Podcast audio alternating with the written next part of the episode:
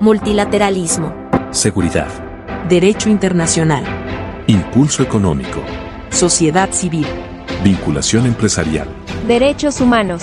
Equidad de género. Medio ambiente. Foros internacionales. Multilateralismo eficaz.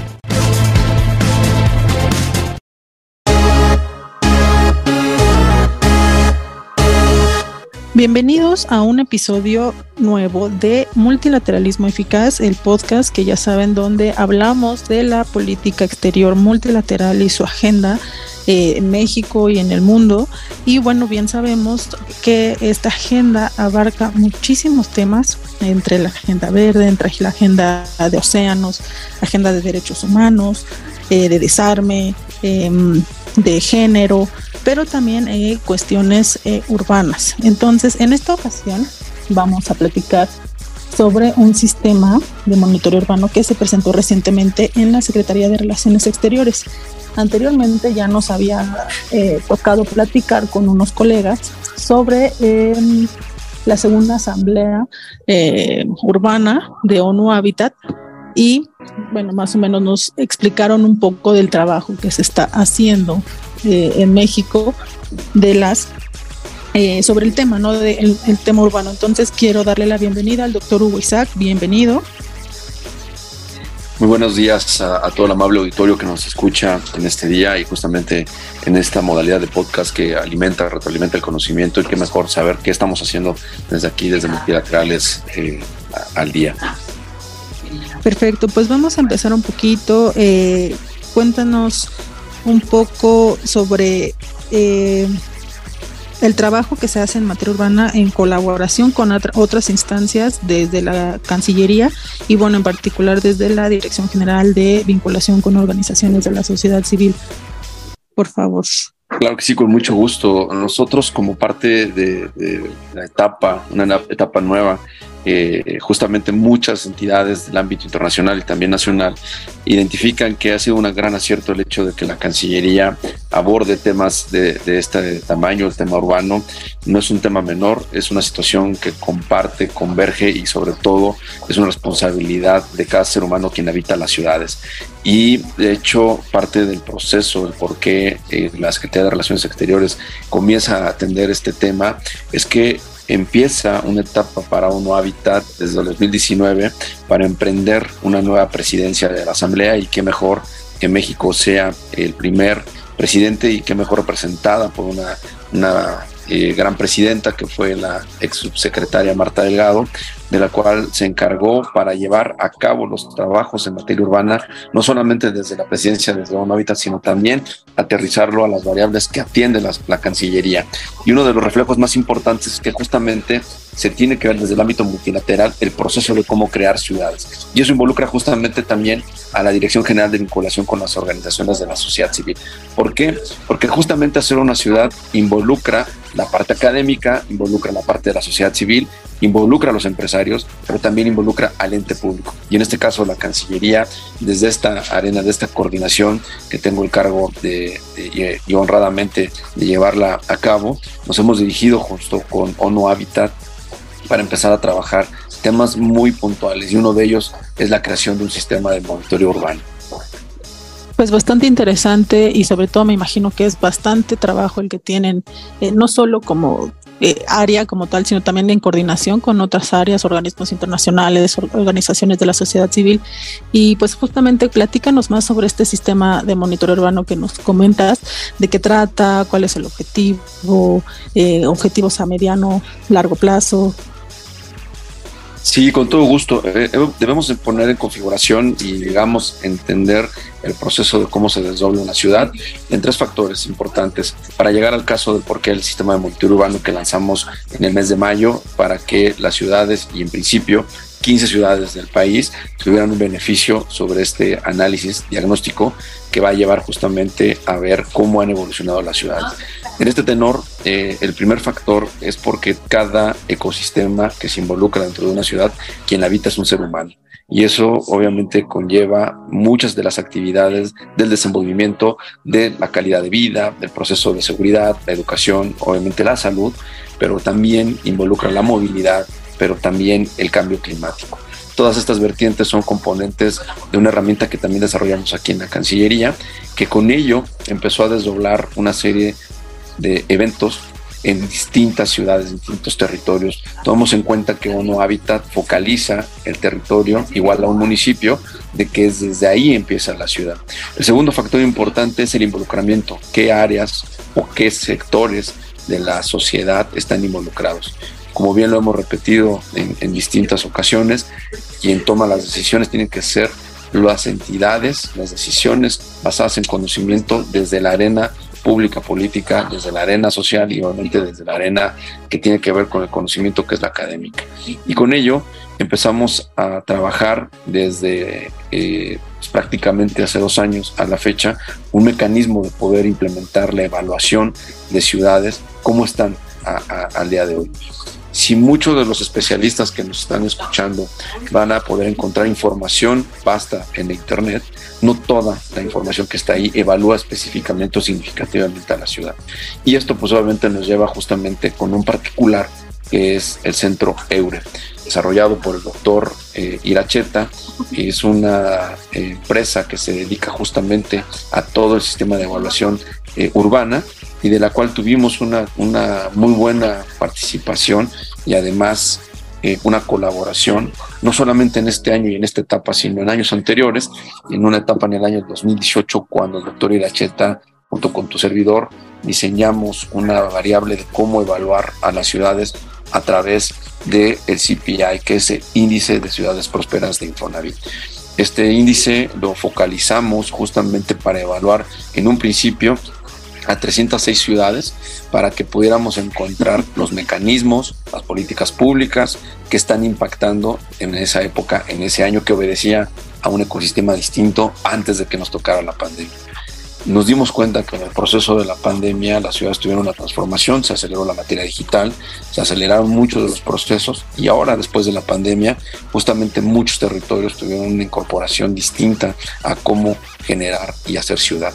Y en ese tenor, bueno, el, el doctor Iracheta nos hizo primero un, un alcance de una propuesta que no, no pudimos rechazar, sobre todo porque lo que no, no se evalúa, lo que no se mide, no lo puedes mejorar y en ese sentido, bueno, hicimos lo conveniente con ONU Habitat. Y esto permitió justamente encontrar por medio de tres herramientas. La primera tiene que ver con el, que ya mencionaba, el índice de ciudades prósperas de Fonavit, que es un corte del año 2014 al año 2018, el cual recaba información sobre indicadores de la ciudad y formulaba propuestas de fortalecimiento que tenían que hacer las ciudades en ese momento. En este año, junto con ese índice, nos dimos a la tarea de, junto con ONU Habitat, buscar en el, Urban Monitoring Framework, que son las, es un mecanismo y herramienta que tiene ONU Habitat con 206 indicadores para medir y evaluar a las ciudades. ¿Y qué hicimos? Justamente detectar que a través del índice de ciudades prósperas, el Urban Monitoring Framework, poder hacer un análisis comparativo para las ciudades. Y esto tiene que ver con sus planes y programas de desarrollo municipal. Es decir, vamos a analizar información del pasado, la presente con la que tiene eh, ONU Habitat y la vamos a hacer comparar con la que tiene la planeación los municipios en la época actual. Y esto nos va a permitir justamente medirlos, evaluarlos y enfocalizarlos justamente qué políticas públicas urbanas se tienen que fortalecer. Perfecto, entonces entiendo que se eligió al centro Eure por el tema como un poco, digamos, de seguimiento a lo que ya habían trabajado anteriormente y bueno, dada la propuesta, ¿no? Entonces, eh, van avanzando un poco con esto. ¿Qué es lo que, digamos, desde la presentación que, fue este año a, la fecha, cómo ha avanzado el trabajo del sistema? Sí, justamente la decisión se tomó porque eh, el Centro Eure es uno de los especialistas eh, más ha desarrollado conocimiento, metodologías y herramientas para la evaluación de los municipios. Tomemos en consideración que este proyecto no solamente es con Centro Eure y tampoco es con nada más ONU Habitat, también están involucradas otras variables como la parte de eh, la Asociación Mexicana de los Institutos Metropolitanos de Planeación, la MIM, que es una también sociedad civil que se une, que justamente es una representación para, las, para los territorios de poder formular y homologar, analizar las políticas públicas urbanas. Que hemos hecho y que se ha trabajado justamente con los indicadores que tiene cada herramienta, hablando del CPI, el índice de ciudades prósperas, hablando del tema del, sistema de monitoreo eh, de, que lanzó No Hábitat, los planes y programas de cada municipio atienden o atendían ciertas variables de cómo se desarrollaban las ciudades. Hoy más que nunca se están reformulando. Y qué mejor tomar en consideración que desde el ámbito externo, estas herramientas que están disponibles para cada uno de nosotros no es un tema que esté eh, individualizado o que esté acotado, es de información general y la cual te permite justamente modelar y crear indicadores para evaluarte a ti mismo. ¿Qué estamos generando? Pues de los 15 municipios que en, primera instancia eh, analizamos y detallamos como fase número uno, y las cuales hay que recalcar, esto es importante de mencionarlo, no hay una inversión pública.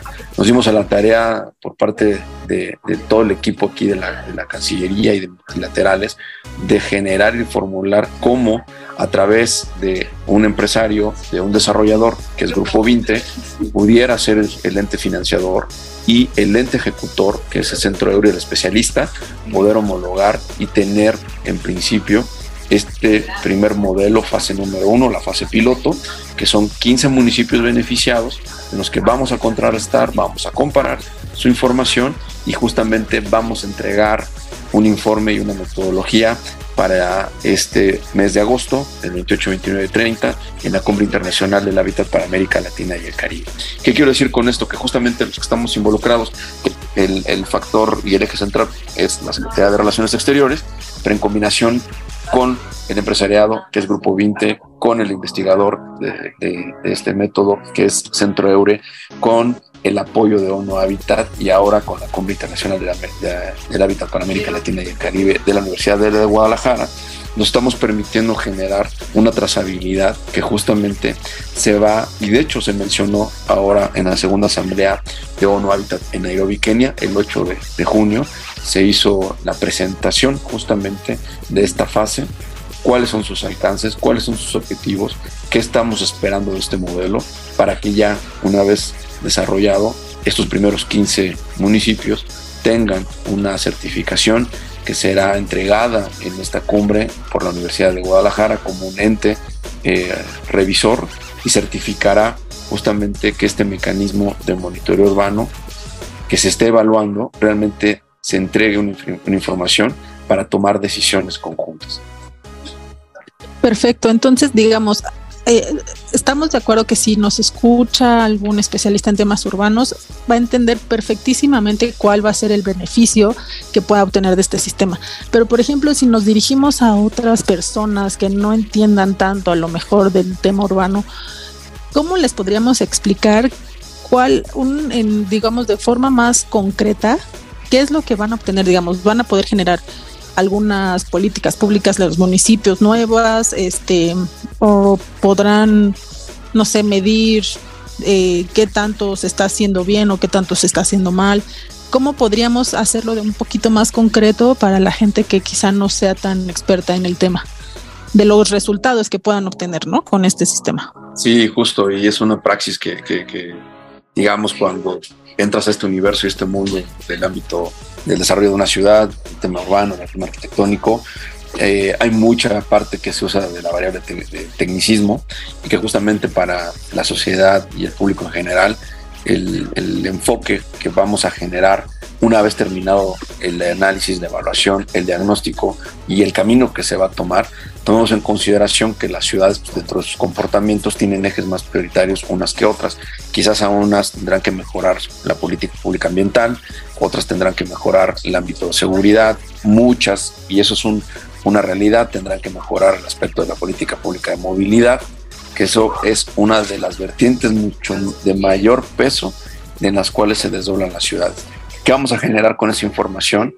Se generarán los reportes y estos reportes serán tan amigables de una forma de infografías que cualquier ciudadano en cualquier momento, en cualquier etapa, tanto educativa, social o de simplemente por investigar, podrá encontrar gráficas, podrá encontrar modelos y tendrá esta infografía al alcance, al entendimiento y al aterrizaje. Es decir, será muy práctica en el momento que darte el ejemplo, en el caso de la ciudad de Aguascalientes, la ciudad de Aguascalientes es una de las ciudades que más inversión extranjera recibe y es donde más el empresariado tiene participación, al igual que la ciudad de Chihuahua.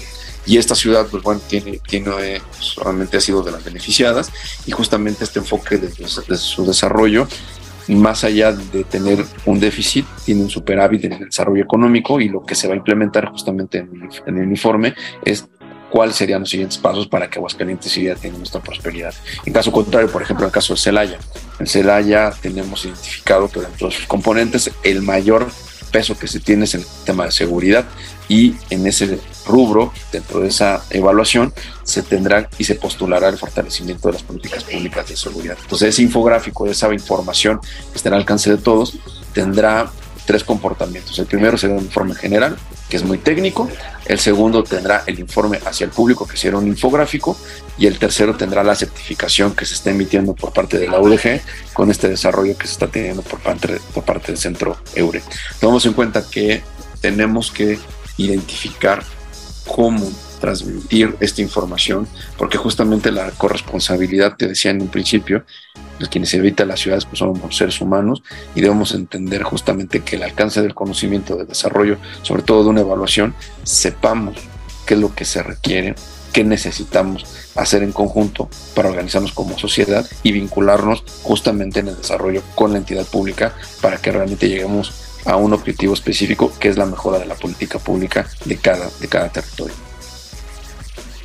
Pues entonces sí tendrán una herramienta bastante fuerte y, bueno, digamos, el reporte que se genere va a ser bastante útil yo creo que para cada uno de las entidades, municipios que estén eh, dentro de este sistema que les va a ayudar bastante. Creo que lo que comentas bien de, de cada uno de los estados, por ejemplo, Aguascalientes, qué, qué debe de hacer para seguir, digamos, avanzando por el buen camino, etcétera, suena bastante interesante y que, bueno, es algo que no solo como especialistas creo que se espera, sino como ciudadanos en general, pues tener una vida más eh, con más bienestar, mejor, con tranquilidad en temas, por ejemplo, de seguridad o inseguridad.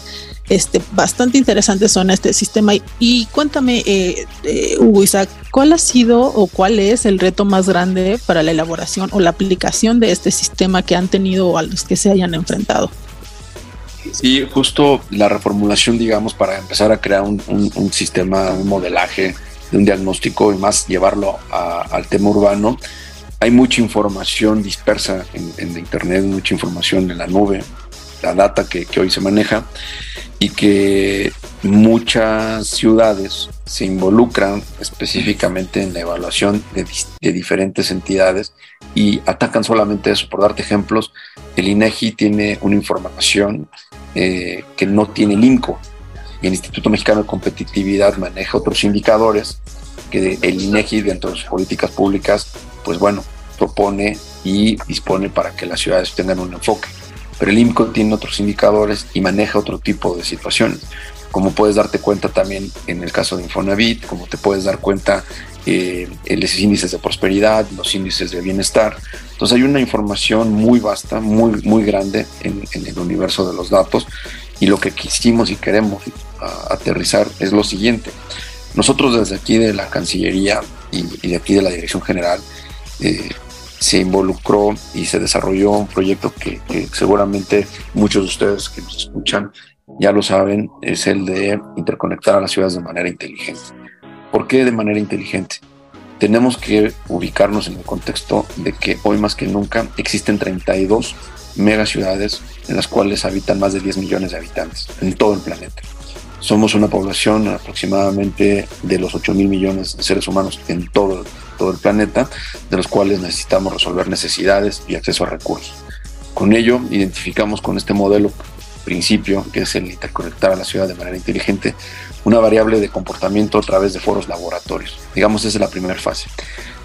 Con esta información que hemos recabado y hemos levantado en todo el territorio mexicano y en otros países, nos dimos a la tarea de generar data misma que se está retroalimentando el modelo del sistema de monitoreo urbano para poder generar indicadores precisos, tener realmente voluntades de aportación, sobre todo de participación entre lo que es la academia, especialistas en materia, no solamente en el área, área urbana, también participan economistas, participan también del ente de la política, participan eh, geógrafos, o sea, es una vasta información que nos llega y la cual nos permite justamente segmentarla.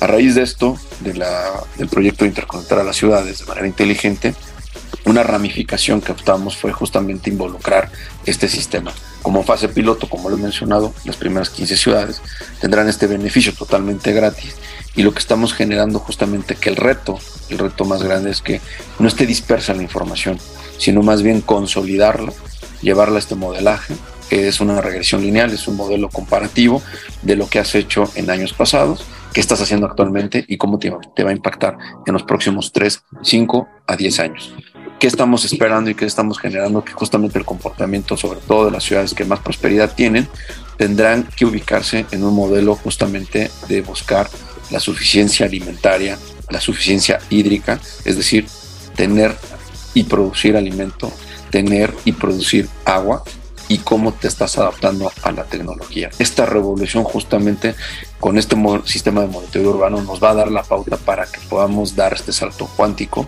para tomar decisiones justamente de los tres órdenes de gobierno y que se sepa, por darte un ejemplo, en el caso de Tamaulipas, hoy en día están generando un puerto norte, que es el puerto eh, en Matamoros, y justamente están ahora visualizando cómo crear una ciudad de manera inteligente.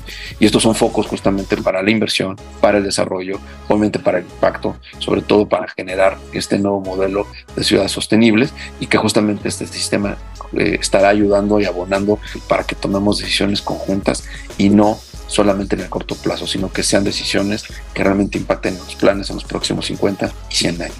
Pues la verdad es que suena muy bueno y, la verdad es que hemos visto, digamos, los resultados de todo este trabajo que comentas y que al final sí va a ser un gran beneficio para los municipios de México, para todas las ciudades mexicanas. Y que bueno, me imagino también eh, habrá, digamos, como este intercambio de experiencias o de de prácticas con, con, organismos internacionales para que también en algún momento se puedan eh, quizá replicar en, en otros países o en otras instancias, porque pues creo que lo que sí necesitamos es tanto como tecnología, eh, tener en conciencia del medio ambiente y que nuestras ciudades justo estén ligadas a todo esto y que sea como, no sea como cada tema aislado, ¿no? Sino que sea como todo un conjunto para que pueda pues podamos tener mejores condiciones eh, de vida conforme va avanzando el tiempo. Eh, no sé si quisieras agregar alguna cosa final, eh, Hugo. Sí, por supuesto, que de hecho este modelo del sistema de monitoreo urbano nos va a permitir justamente potencializar, aparte como herramienta, nuevamente la toma de decisiones. Dos, las inversiones. Tres, el desarrollo sostenible.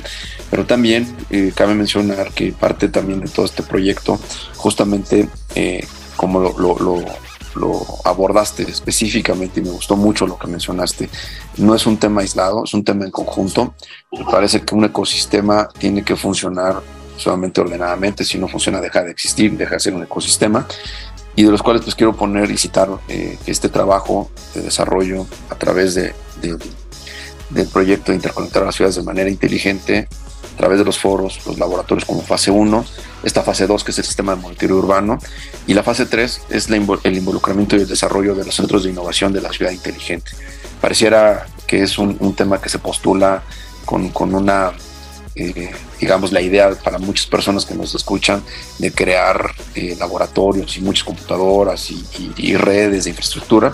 Y realmente no, es un proyecto realmente mucho más apegado a un sistema que todas las entidades, todos los territorios tienen un área tecnológica y sobre esa área tecnológica, con estos datos que estamos sacando, nosotros eh, desde esta área urbana vamos a capacitar al área tecnológica para que empiecen a crear modelos, análisis que se referencien justamente con el sistema de monitoreo urbano, que empiecen a crear algoritmos y que empiecen a generar un gobierno cercano a la gente. Esto va a permitir justamente identidad de desarrollo, obviamente mucho más política pública, Estado de Derecho, mucho más aterrizado y darte los ejemplos que justamente te mencionaba hace un momento Tamaulipas en la construcción del Puerto Norte. Nos estamos involucrando nosotros como Cancillería para desdoblar no solamente en la creación de una ciudad inteligente, sino también para atraer inversiones de países que, que nos han tocado mucho, como los países árabes del Golfo. Tenemos el caso de Chihuahua, que a través de este modelo también va a permear y va a ayudar y se, va, y se está ayudando en un proyecto que se llama Ciudad Cercana y están creando un, un, un nuevo sistema de depósito de desechos, que es un basurero, con un proyecto a 100 años. Lo mismo está pasando con Querétaro. El Querétaro está aplicando y remodelando una arteria vial, la más grande y el mayor conector que se tiene en el país, en el nodo central, y lo está modificando y eso está permitiendo pues, una amplitud para Querétaro. Y hoy más que nunca Querétaro, con este proceso que hemos estado llevando, ha sido este, ganador y sede para celebrar el Día Mundial del Hábitat en el año 2024. Entonces quiere decir que justamente esta mecánica que la estamos llevando de, no, la forma no aislada, sino más bien conjunta, está permitiendo tener reflejos específicos en el territorio, en el país, y que esto se está permeando justamente para América Latina y el Caribe. Por último, eh, quisiera comentar que este trabajo es un trabajo de, muchas mentes, de muchas manos, de muchos especialistas, no solamente de mi equipo, de Ernesto, de, Andrés, sino también de muchos, de muchos personajes de, de, la vida cotidiana que han sido realmente interés de aportar, de generar, y hoy más que nunca pues, solamente entregaremos resultados, que eso es lo que más requiere la ciudadanía, ver de manera tangencial qué acciones se van a tomar y obviamente qué resultados positivos se van a generar para estas 15 ciudades. Y obviamente el proyecto no solamente queda aquí, ¿no? La fase pilotos son 15 y la idea es expandirlo a más ciudades, justamente con este mismo modelo donde un, financiador pueda eh, eh, seguir ayudando y esta parte técnica del Centro Eure siga construyendo más información y nosotros expandiéndola no nada más para México, sino para todo el planeta.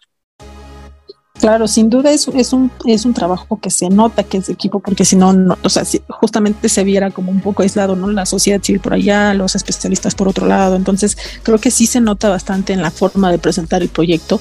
Y la verdad es que muchas felicidades por este trabajo que se está haciendo y esperamos que más adelante puedan volver a estar con nosotros en este podcast para platicarnos cómo justamente van avanzando cada uno de los estados o los proyectos, eh, que, que, que además comentas bien que quisieran dar resultados, ¿no? Que sean tangentes, pero creo que ya se empieza a ver desde, desde ahora este trabajo en, en, las entidades que, poco a poco se va a ir reflejando cada vez más y más para que eh, la ciudadanía pueda observarlo como tal, ¿no? Entonces, no sé si tengan algunos, em, no sé, datos de contacto o algo que quieran dejar por si em, alguien quisiera contactarlos, algún municipio, etcétera. Y por supuesto, de hecho, antes de, ir a esa, esa, parte, quiero agradecerte también a ti, Itzel, por todo el trabajo que, realizas. Eh, uno se vuelve aprendiz de todo lo que, va conociendo y, ya ahora, ahora te, escucho hablar con materia, con conocimiento respecto al tema de ciudades. Te quiero felicitar realmente, que es un trabajo excelente. Realmente lo, lo, llevas muy bien, lo ejecutas y por, por supuesto, yo quiero dejar mi, mis datos, sobre todo para todo aquel que tenga esa inquietud y que se acerque justamente también para que pueda tener este beneficio y que además también que nos pueda presentar diseños, proyectos que no, no solamente queden en su localidad, sino que podamos llevar hacia otras latitudes. Eh, soy el doctor Hugo Isaac, Isaac es mi apellido y mi correo es h isaac i s a k arroba sre.gov.mx. Me reitero a sus órdenes y estamos aquí justamente para seguir haciendo ciudad en conjunto, tomando decisiones precisas y llevar a cabo esto, esta nueva etapa, esta nueva era de crear ciudades de manera inteligente.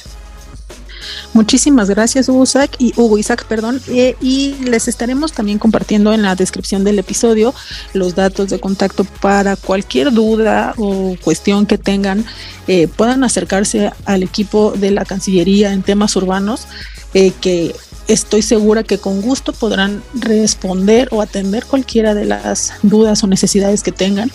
Y pues bien, como dice Hugo Isaac, hagamos ciudadanía, sigamos construyendo ciudades eh, prósperas, sostenibles, cuidando nuestro medio ambiente y, y etcétera, etcétera. Eh, muchas gracias por estar en este otro episodio de Multilateralismo Eficaz. Eh, les agradecemos y nos escuchamos la siguiente semana con un nuevo tema de la Agenda de Política Exterior Multilateral de México y que impulsamos desde la Secretaría de Relaciones Exteriores. Muchas gracias y hasta luego.